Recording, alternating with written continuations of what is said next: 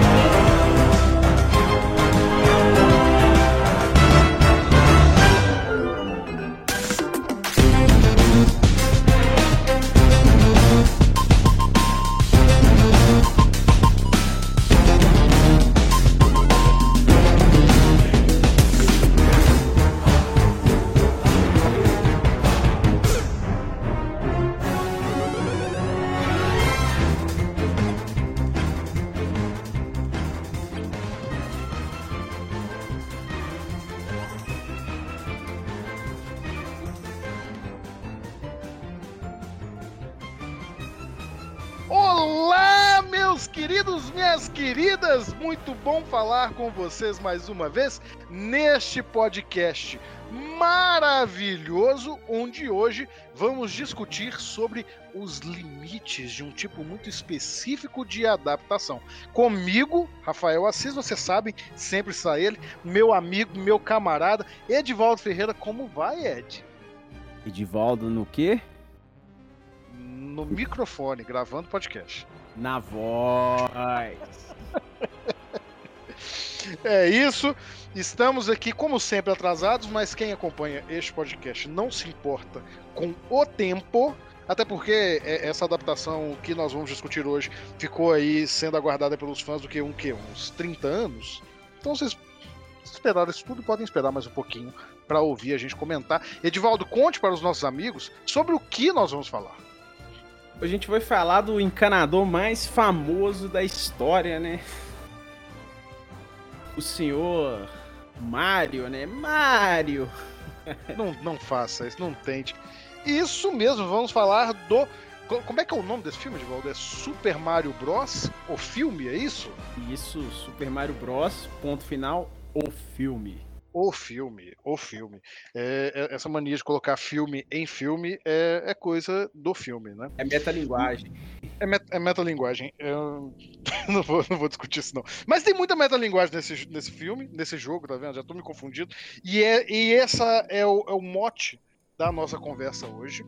Porque vamos tratar aqui, né? Falar, colocar primeiro algumas premissas quem gosta de videogame e quem gosta de cinema normalmente sofre muito com a interseção desses dois gostos. Tô certo, meu amigo? Sim, senhor, porque digamos assim que a indústria cinematográfica não compreendeu muito bem a magnitude dos games, não. E talvez não tenha compreendido justamente porque a gente está falando aqui de duas mídias que são muito diferentes. Ah, mas Rafael, você pode me perguntar, ah, mas o cinema vive adaptando a literatura, o cinema vive adaptando o teatro, vive adaptando os quadrinhos, por que seria diferente com o jogo? Bom, vocês podem pensar isso muito bem toda vez que vocês veem um remake mal feito de um filme que vocês gostam é muito mais difícil você adaptar algo que já foi visto ali como uma mídia audiovisual, né? E, e os jogos são muito mais do que isso, mas podemos colocar aqui como mídia audiovisual. O que, que você disse, meu amigo? E ela e, e já funciona muito bem, né, no, num outro ambiente, né? Exatamente, funciona, saiu, foi comendo ali pela beirada, né? A, a, gente sempre fica falando sobre outras mídias, outras formas de arte, né?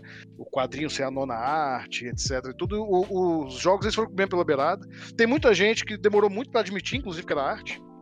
Mas agora eu acho que já está consolidado. E durante muitos anos o cinema tentou buscar ali, em especial Hollywood, né? Tentando encontrar o seu filão do bilhão e tentou fazer, fizeram adaptações aí, né? Street Fighter, Mortal Kombat e, lá vai mais um monte que eu nem vou lembrar aqui. Teve, teve, teve filme do Tekken, não teve? Do Tekken só deve ter tido. uma coisa underground de não, deve ter tido, King of Fighters deve ter tido, deve ter tido um monte de coisa. E, e, e tudo, Need for Speed, a gente teve um monte de coisa assim, e nada, nada parecia agradar. Até que parece que as coisas mudaram. Parece que de 2020 e poucos para cá, deu um clique aí, nós tivemos uma profusão de obras baseadas em videogame, cada uma com seu mérito próprio. E eu acho até, meu amigo, que a gente pode falar um pouquinho sobre elas antes de adentrar no Mario, mas primeiro, é, situa a galera aí sobre o filme que a gente vai falar, sinopse, o que, que eles podem esperar. Se você nunca jogou Mario, esse é o seu momento aqui de pegar algumas informações e parar de passar vergonha na frente dos seus amigos. Vamos lá para essa história inédita, né? Mario é um encanador, junto com seu irmão Luigi. Um dia, eles vão parar no Reino dos Cogumelos, governado pela Princesa Peach, mas ameaçado pelo Rei dos Copas. Faz de tudo para conseguir reinar em todos os lugares.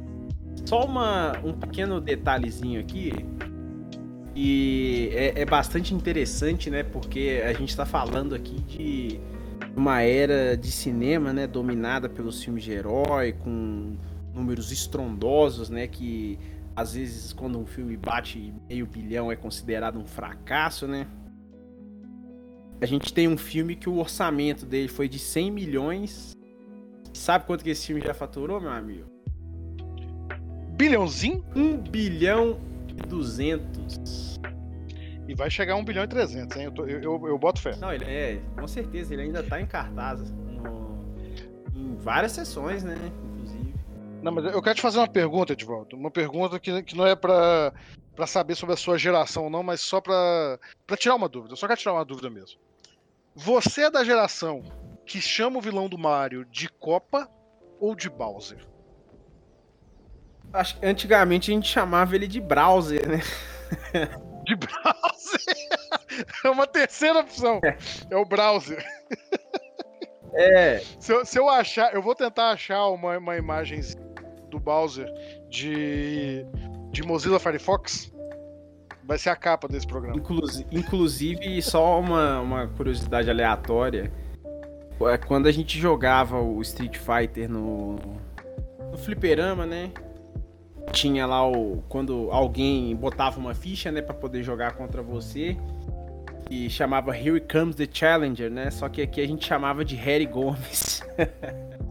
Harry Gomes The Challenge. Não, isso não, mesmo, Harry Gomes. não, vai entrar de Harry Gomes aí? Vai entrar de Harry Gomes. No, no... O, o brasileiro, brasileiro precisa ser estudado. É, ele precisa ser ouvido, né, velho? Brasil precisa ser ouvido. Não, mas vamos lá. Agora que vocês já sabem a sinopse desse filme, que na boa, gente, ao longo do programa vocês vão ver assim que cagamos pra ela, tá? É, vamos fazer uma pequena análise desse fenômeno que tem acontecido recente de adaptações bem-sucedidas de jogos, né? Com, como a gente já falou, houveram muitas tentativas mal sucedidas. Muitas vezes Hollywood tentou fazer adaptações de jogos tentando alçar voos, né? Citamos vários exemplos aqui, mas dá para se somar outros. Assassin's Creed teve um filme recente que ninguém lembra. O próprio Tomb Raider, Tomb Raider foi, Tomb Raider foi bem marcante, né? ali com a Angelina Jolie no começo dos anos 2000, mas também depois não, não conseguiu se manter como franquia. Teve um resgate em. Foi o quê? 2017, 2018 também ninguém lembra. Mais recente a gente teve Uncharted na mesma pegada. Todo mundo só viu Tom Holland de Homem-Aranha nele. É. Porém, Porém, porém, porém, eu, eu, eu, coloco uma, uma boa diferença a partir do momento que a gente teve um, um, filme que não é tão lembrado, mas que eu acho que começa a denotar uma certa fórmula, que foi Detetive Pikachu. Verdade. Eu acho que ele foi o primeiro filme a assumir a breguice do jogo. Ali ele assumiu a breguice. Funcionou bem, né? Funcionou bem. E funcionou bem. Depois você teve o Sonic que embora eu não sei se veio antes ou depois, mas o Sonic também foi emblemático, porque o filme não estava assumindo a breguice, estava fazendo, todo mundo vai lembrar dessa situação, estava fazendo um Sonic hiperrealista. E aí foi achincalhado, o primeiro trailer foi destruído, e aí voltou para a mesa de edição e fizeram um Sonic brega que funcionou. E um, um, fenômeno recente, né, que eu, eu, acho que marcou todo mundo. Talvez você que esteja ouvindo aqui não tenha acompanhado essa polêmica, talvez você, meu amigo de volta, não tenha acompanhado essa polêmica, mas foi a recepção de The Last of Us, em especial por uma crítica do Omelete, tô aqui xingando a concorrência, até porque eles nem sabem que a gente existe, tá? Ah, Mas você acompanhou essa, essa repercussão? Você me conhece bem, né? Então você sabe que eu nem sabia que existia isso. É, não, foi, foi uma situação bastante tensa. Eu tô, eu tô buscando aqui na, na, na busca no, no Google aqui para poder dar as informações corretinhas, mas foi uma situação bem complicada em que uma crítica do Omelete fez um texto sobre The Last of Us e começou a ser duramente atacada na internet, a- atacada violentamente até, que gerou uma reação do da própria editoria do site em defesa dela. Acabei de buscar aqui, foi a Júlia Sabaga. Ela não gostou da série. E eu acho que até aí muita gente pode ter gostado da série. O Edivaldo, eu acho que não gostou tanto assim da série. Não, não vamos discutir a série aqui, viu, Edivaldo? Mas é só poder falar.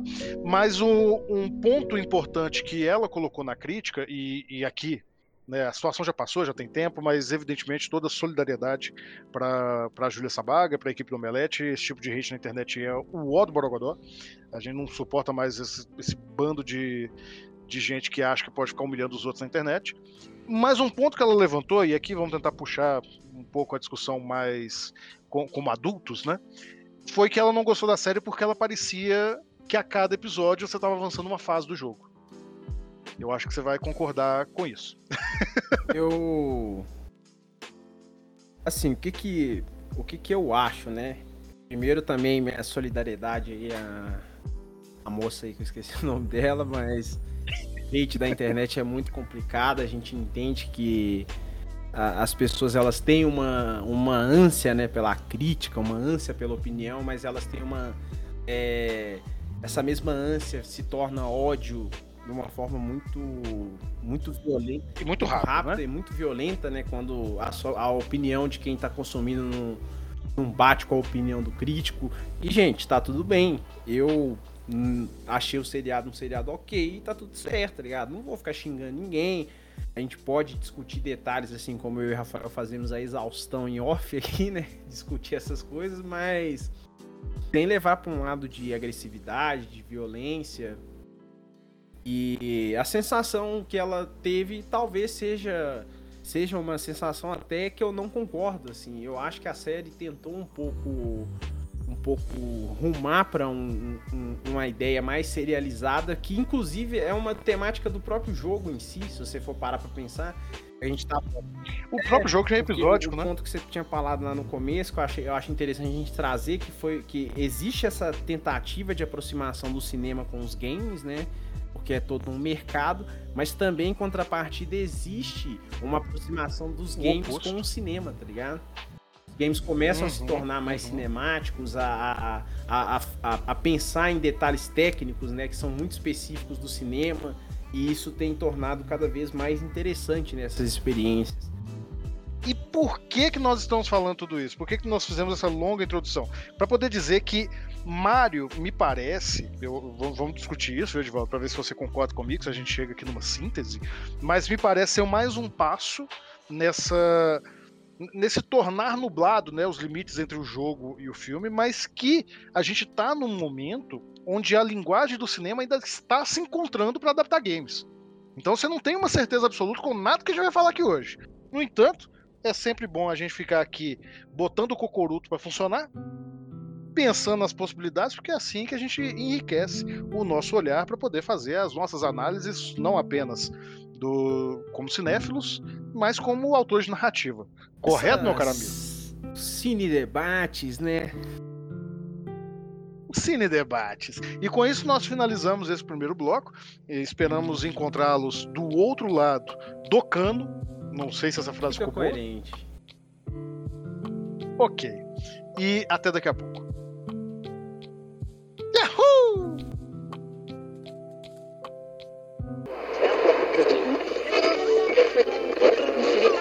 Here's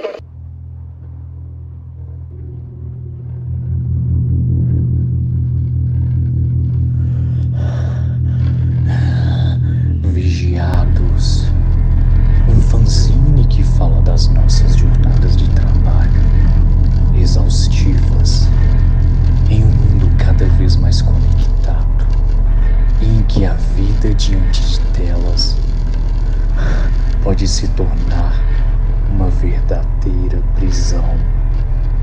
Com argumento de Edivaldo Ferreira, roteiro de Rafael Assis, arte de Will Pinheiro, no site palavrasmuitas.com. Venham conferir essa jornada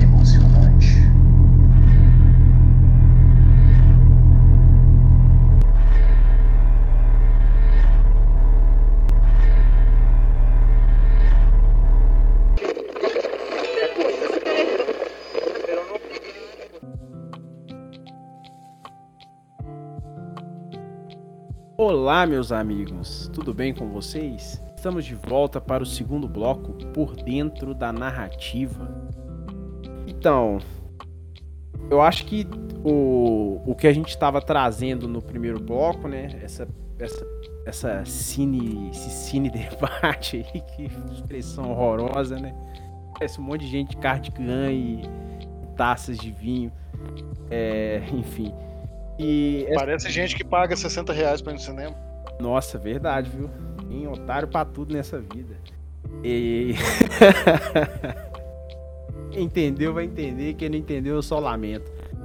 Que é. Vamos, vamos pra provocação, né, Rafael? Eu tô viajando, tô enrolando demais aqui. O senhor acha que o Mario conseguiu fazer uma boa adaptação? Eu acho. E aqui falando totalmente realmente no, no acho, viu, gente? Na, na opinião. Eu, eu acho que ele foi a mais feliz adaptação de games que a gente já viu. E acredito que os números dele comprovem isso, né? A gente tá num- numa ressaca de filmes de herói, principalmente, e essa busca que Hollywood tinha em encontrar o seu novo vilão parece que finalmente foi, pelo menos, vislumbrada, né? Porque como a gente já falou, é muito difícil adaptar certas linguagens do videogame para o cinema, né? Então, elementos narrativos são feitos de maneira diferente ness- nessas duas mídias, em especial porque o jogo é interativo. Se você não está dentro da tela fisicamente falando, né? Você não está persistindo ali, mas imageticamente você está lá. É, é você que toma as decisões pelo personagem, por mais que seja roteirizado e seja guiado, cria-se né, essa, essa sensação de que é você que está fazendo a história andar. Então, quando você vai adaptar um filme como Mario, você tem esse desafio muito grande de passar essas sensações que meio que formam aquele mundo e a maneira de se contar uma história ali, né? Então, Mario tem um mundo muito simples. Basicamente, se você pegar o primeiro jogo, é, é uma linha reta. Ca- Cabe aqui a gente falar muito rapidamente que o, o Super Mario, né, o primeiro jogo dele mesmo, tirando o que, que ele faz um cameo ali no jogo do Donkey Kong, ele é tratado até hoje como o principal guia de como fazer um game design, porque narrativamente, né, enquanto você vai jogando, ele te ensina como, como fazer. Aqui é um podcast, é difícil fazer isso, mas procurem no YouTube a, a primeira fase ali, né? Como, como é que o jogo ele te ensina a dar o pulo, te ensina a dar o pulo longo, te ensina como pegar os itens e depois você tá solto para poder jogar. É- é- são, são coisas assim, em 10 segundos você aprendeu toda a mecânica do jogo por conta de como a narrativa do design do jogo foi construída. Isso é uma coisa fantástica até hoje. A gente podia cho- chover numa olhada aqui para poder falar sobre isso, mas como nem eu nem o Ed temos formação com jogos, um dia talvez a gente chame alguém especialista para conversar com a gente. Você gostaria disso, né, Divaldo? Alô, especialistas de plantão. Alô, especialistas. Mas você tem isso sendo transportado, pelo menos eu, eu penso, né? Isso sendo transportado para o filme. Não de forma perfeita. Eu acho que você tem uma. Eu acho não, aqui falando. Falando tecnicamente, você tem uma quebra muito brusca do primeiro para o segundo ato. No momento em que o.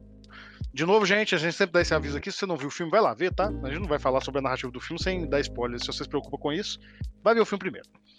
Mas quando eles caem no, no cano, né?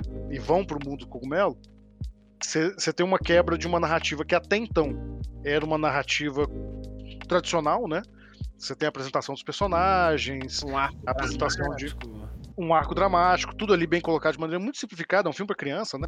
Mas muito simplificada. A partir do momento que eles entram no, no mundo cogumelo, para mim tem um, um, ponto de choque muito forte que mostra como esse filme vai funcionar, que é no momento que ele encontra o Toad. Né? Está inclusive no trailer. Isso aí você não precisa reclamar de spoiler, não, viu? Chato que tá ouvindo a gente. É... Assim que o Mario chega, ele vai tocar no cogumelo, o Toad aparece e fala: Não toca nesse cogumelo, não. Tem uma piadinha ali colocada. E imediatamente o Toad vira amigo dele. Imediatamente. Eles trocam seis palavras, o Toad fala: ah, pra salvar seu irmão, a gente tem que ir lá no castelo da princesa. Seria, você, não, você não seria amigo do Mario também, porra? Não facilidade. Eu seria amigo, mas mais do que isso, meu amigo. Eu, eu seria amigo do Mario. Eu seria amigo do Mario. Eu, eu, eu inclusive, eu, eu, eu, comeria os cogumelos que ele não gosta de comer lá no começo do filme. Não, porque eu sou alérgico. Só uma. uma... Mas... Desculpa te interromper, porque tem um pouco. Interrompa. Que é. Eu. O quão eu fiquei maravilhado com a questão da, do roteiro, né? Do filme ser muito simples. E ao mesmo tempo eu com a impressão de que eu falei, cara, é, é uma história tão. tão simples, tão impregnada né, na cabeça das pessoas. Ao mesmo tempo que é um, um roteiro simples, ele se torna um, um torna uma tarefa muito difícil de fazer. Concordo, porque poderia dar errado em cada curva desse filme poderia ter dado errado. Mas, mas o que acontece? O que eles estão tentando fazer aí, e, e de Nintendo aqui também, é, você tem ali a estrutura clássica de você chegar numa fase, encontrar um personagem que vai te dizer o que você tem que fazer e você vai. Isso é videogame, gente. Isso não é cinema no sentido lato. Não, isso não, não, não tá na, na, nos manuais de narrativa aristotélicos que, que eu falo que todo mundo. É, um, é um, uma doença que todo mundo carrega hoje, que é andar com esses guias debaixo do braço, falando assim, só tem um jeito de contar a história. A Nintendo, em toda sua trajetória, para bem e para mal, ela tem uma característica que, que os jogadores vão conhecer muito bem e quem só curte cinema vai. É, é bom que aprenda isso pra vida. A Nintendo é filho da puta. Perdão pelo palavrão. A Nintendo não está nem aí para o que a gente pensa sobre o que eles estão fazendo. Eles têm uma aura de que eu sei o que eu estou fazendo e Zé vem atrás. E esse filme ele tem esse espírito. Sabe, eles não estão se importando se eles estão seguindo ou não os manuais de narrativa ocidental. Eles estão fazendo um filme do Mario. E foram atrás de uma empresa que comprou esse boi e fizeram o filme. Então você tem uma progressão da história que em muito, aí sim aqui mais do que no caso do The Last of Us, que, que é, é uma, é uma área cinzenta, né? Como, como o Ed pontuou muito bem aqui, o, a série emula o sistema de fase, mas o jogo emula o sistema episódico da série de TV. Aqui não. Aqui você tem um filme que vai fazer toda essa estrutura montada em fases. Então você tem a, aquele começo ali que é a apresentação do mundo, depois você tem o desafio de chegar até a princesa, o desafio de ter as habilidades para ir até o, o, castelo dos Kongs, né, o reino dos Kongs, o desafio no reino dos Kongs e aí por fim o, no, no meio ali também uma partida de Mario Kart, né? Aí você tem uma partida de Mario Kart e depois o, o chefão final. E inclusive com fases diferentes do chefão final, né? Igual no jogo mesmo. Então você você tem ali transposto para a tela um, uma estrutura que é mais do que sedimentada nos games. Por mais que as diferenças entre as duas mídias se apontem na tela, e aí pode explicar por que, que esse filme teve tanta resistência de críticos, ao meu ver, não, não tô aqui querendo pontuar e, e xingar nossos colegas de trabalho, não. Mas parece que estava todo mundo com uma cabeça muito ocidental. Não tem nada a ver com isso, Edvaldo. Mas você vai lembrar que eu conversei só com você, a galera aqui que ouve a gente, nunca ouviu a gente falar sobre isso. Mas você vai se lembrar que eu te falei sobre Eternos da Marvel? Sim, sim. Eternos da Marvel é o filme de todo o MCU que tem a pior nota de crítica tem a pior nota de crítica, o que eu acho um absurdo.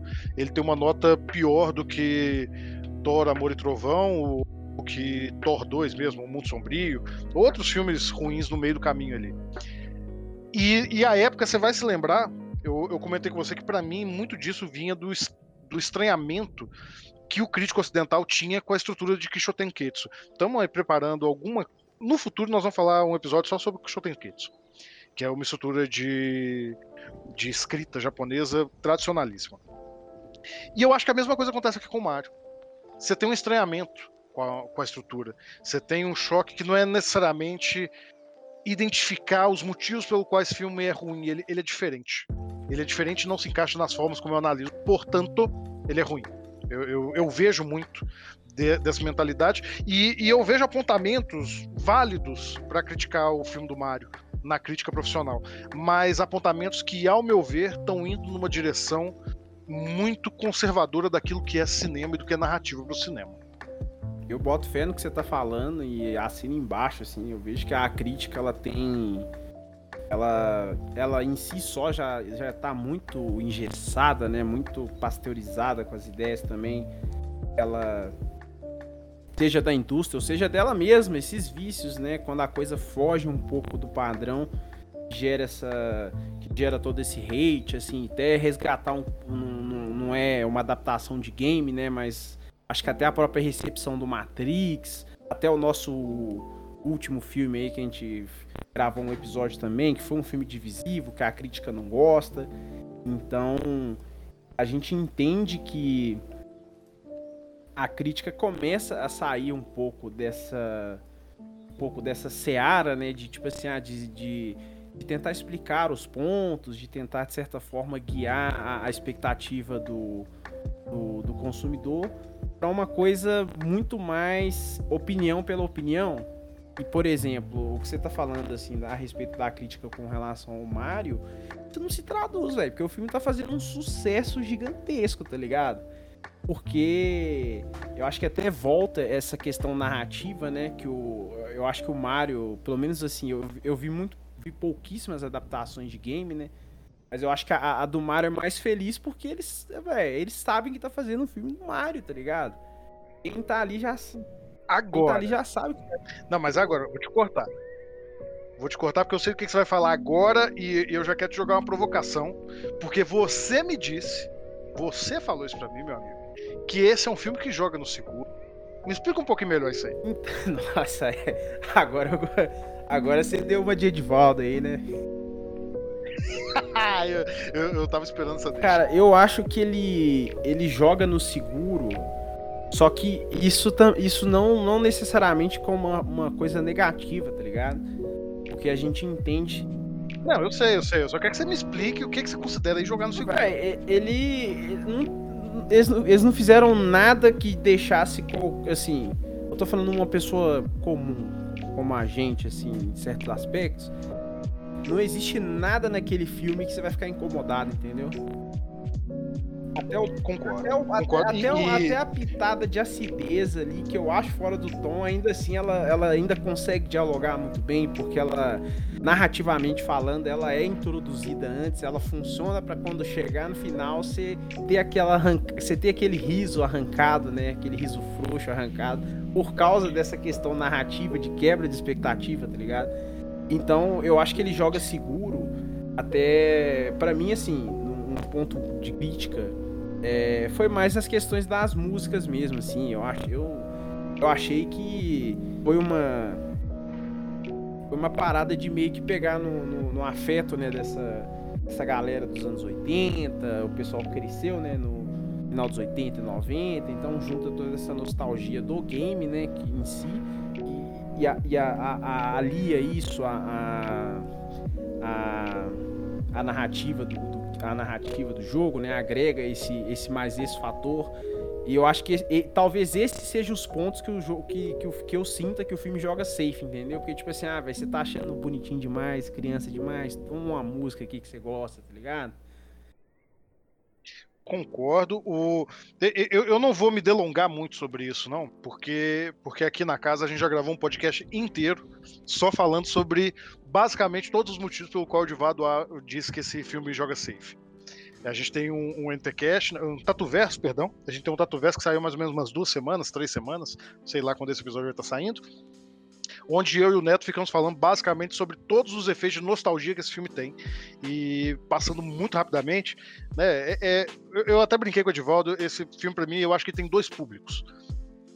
Uma criança até 3 anos de idade e um fã da Nintendo de mais de 40. Então ele mira nesses dois e atinge os dois muito bem. Ele, ele vai mirar realmente aí com essas músicas, ele vai mirar com referências que nunca que um, um- um jovem da geração Z vai, vai pegar, sabe? Falar de cartucho, soprar cartucho. A galera não sabe o que é soprar cartucho. A galera não sabe sequer o que é cartucho. Eu, eu, eu não ia falar sobre isso, mas eu quero colocar aqui a minha indignação. Que toda vez que eu encontro com jovens, eles me olham torto porque eu falo manete. Mas não fala manete, não? Não, Ah, eles falam controle. de televisão, galera. É duas coisas que me irritam. Num, num- num pequeno disclaimer aqui, uma pequena saída pela tangente. A galera que fala controle e a galera que fala que vai pro treino. Pô, bicho. Eu malho e depois vou jogar na manete, pô. Eu malho depois vou jogar Qual é? na manete. Vou pegar a manete. Ô, ô bicho, esse, esse podcast, a gente tá se controlando muito nesse episódio pra não cair na quinta série, porque é pegar na manete, é te ver do outro lado do cano. É o próprio Mario. Que Mario. Mas enfim, voltando. é, vamos, vamos voltar aqui que tem que voltar. Tem muitos elementos realmente ali em que o filme ele tá mirando, sim, de maneira muito segura, em públicos muito específicos. E eu acho que isso meio que explica também o grau de sucesso que ele tá tendo. E, e, particularmente, a gente não, não fica falando aqui sobre estratégias de cinema. Eu acho que a última vez que a gente falou sobre estratégia de cinema foi há três anos atrás, falando de WandaVision. O Ed nem tava aqui com a gente ainda. Mas é, é- é uma estratégia muito inteligente da Nintendo, porque ao mesmo tempo que ela cativa o público que ela já tem, Sim. ela tá formando um público novo. tem um tem esse e tem esse elemento né velho que eu acho que a Nintendo tá conseguindo mais uma vez né mais uma vez que é o, ela fazer as coisas no tempo dela né então é, o- é o que você comentou tipo assim eles falam velho vou fazer no meu tempo aqui só que na hora que sair na hora que sair você vai gostar confia eu acho que esse foi, essa, essa é a grande sacada do filme, né? Tipo assim, até pra própria indústria cinematográfica, que até, pô, se você for parar pra pensar, é até estranho, né? Não, a gente já tem um nível, a- a- um nível bem, bem avançado, né? De animação. E num, num- pelo menos há o quê? Uns 15, 20 anos já? Dando um chute assim. E, e não ter tido um filme do, Ah, um filme do Mario, assim. Então, é a Nintendo mostrando, gente, calma aqui, ó. O, o papai chegou, o papai tava lá quietinho lá nos games, mas agora o papai gostou desse negócio de cinema. É, quem, quem não gosta de bilhão, né? Quem não gosta de um bilhão? E, e uma coisa que, que a gente tem que levar em consideração, ao mesmo tempo que a gente tá falando que joga no safe, a, a- gente fica mordendo e assoprando, né? Parece no momento que a gente amou que é o melhor filme, depois que é o filme mais preguiçoso da história. Mas não, é, as coisas não são bem assim, é porque a gente tá apontando realmente as características e, e o que é importante você levar em conta se você vai fazer uma adaptação, se você vai escrever, mesmo que seja uma história original. No caso do Mario, eu vi muita gente criticando, dizendo que ele é só fanservice. Poxa, com todo respeito, gente, é o Mario. É o Mario. Eu, eu acho que ele foi. Eu acho que ao mesmo tempo ele, ele também tem umas sacadas ousadas, assim, tipo, tô botando ousado entre aspas, né? Porque, pô, é, é, Não, mas coloca, É, a, a Peach não a é sequestrada. É, a Peach não é sequestrada. O, a introdução do Mario, tipo assim, do- porra, o Mario e o Luigi serem, serem dois encanadores fracassados, assim, dele ter um bullying. E. Isso mesmo. Ele- eles fazem coisas ali que você não espera.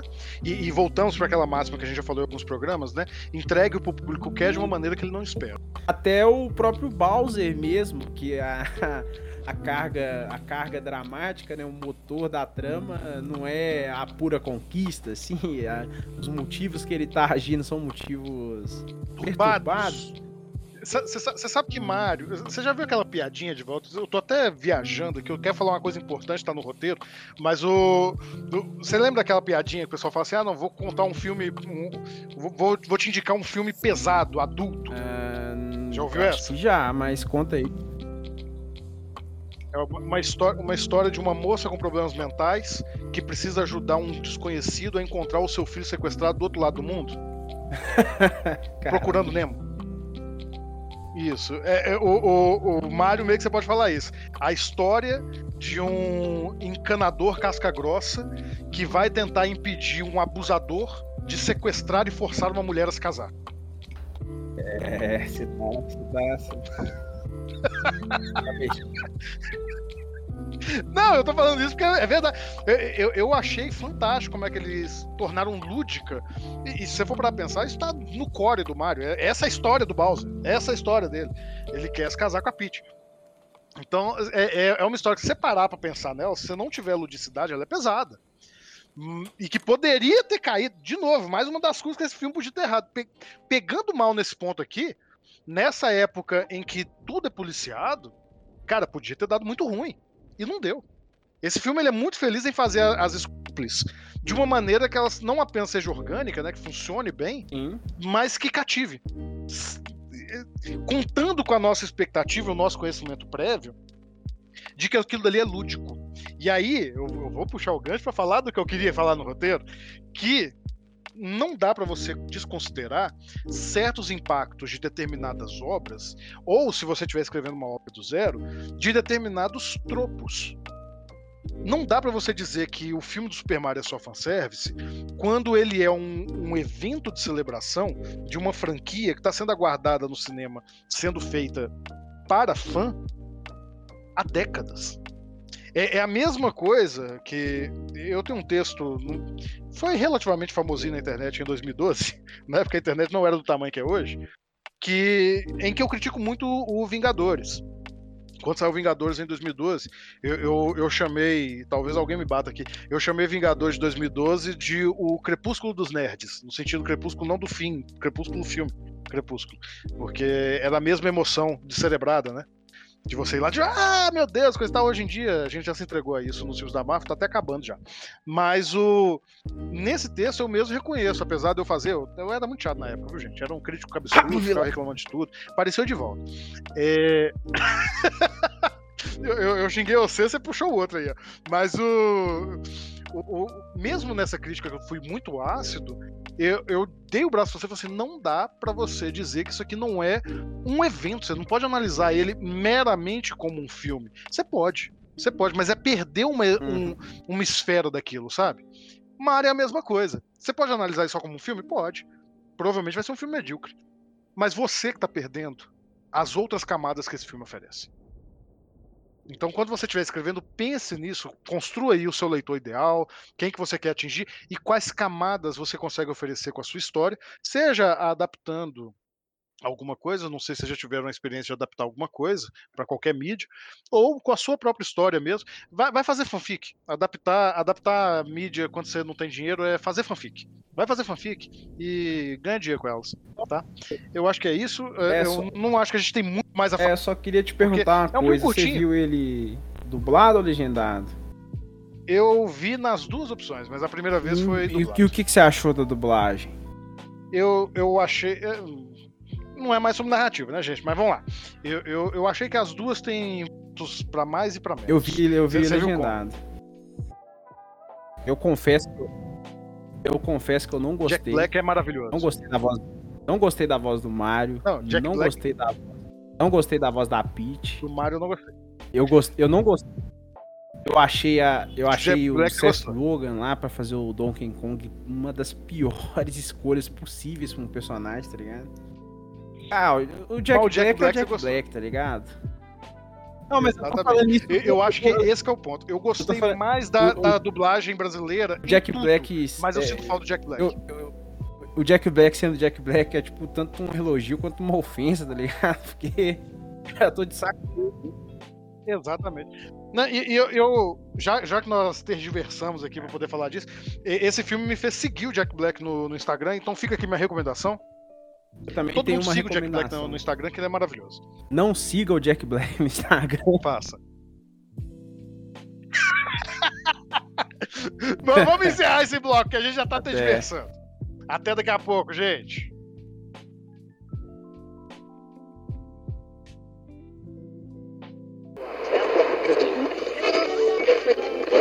Fala galera nerd, aqui é o Faustino Neto, o Nerd Tatuado. Eu espero que vocês estejam gostando desse podcast. Entre nós, um novo podcast aqui na nossa casa. Você já conhecia o, o nosso site, o Nerd Tatuado? Somos um site, um Instagram, um canal de comunicação sobre cultura pop, nerd, geek e sobre tatuagem. Mas você sabe que para manter isso tudo aqui crescendo cada vez mais, a gente precisa do seu apoio, a gente precisa da sua ajuda. Você pode nos ajudar pelo Apoia-se, que é apoia-se barra nerd tatuado, ou você pode apoiar também pelo cartaz que é barra nerd tatuado, ou então fazer aquele velho Pix da Alegria que é contato arroba nerdtatuado.com.br ou nerdtatuado.gmail.com Faz um Pix e também você pode se tornar assinante também no nosso PicPay, que é picpay.me barra nerd tatuado. É só um real, você já ajuda o nosso canal.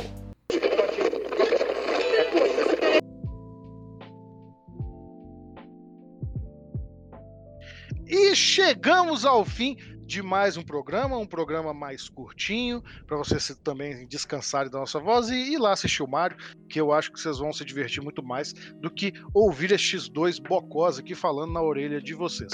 Mas, se vocês ficaram aqui até o final, eu preciso primeiramente agradecer imensamente a todos e todas que nos acompanham, se nós estamos aqui gravando esse podcast já já mais de um ano, né, Divaldo? E se nós continuamos aqui é só porque nós temos o apoio desses ouvintes maravilhosos e pela primeira vez nesse programa, primeira não, né, mas mas pela primeira vez em muito tempo, nós recebemos comentáriozinhos. Aê! É isso. O nosso último programa parece que gerou muitas paixões que nos levou a ter comentários, né? Abri uma caixinha lá no, no, no meu Instagram para saber o que vocês tinham pensado sobre Bill Tem Medo. E embora a gente tenha recebido mais alguns comentários, eu pensei um que eu acho que descreve o pensamento de, de muitas pessoas. E eu quero sacramentar aqui um comentário, que eu não vou citar o nome da pessoa, que a pessoa não, não quis se comprometer, mas que disse que Bill Tem Medo foi uma gigantesca perda de tempo. E eu quero saber o que, que você acha, de volta sobre este comentário construtivo, elevado. Eu concordo discordando. eu, eu, eu concordo em discordar da sua discordância concordante. é isso.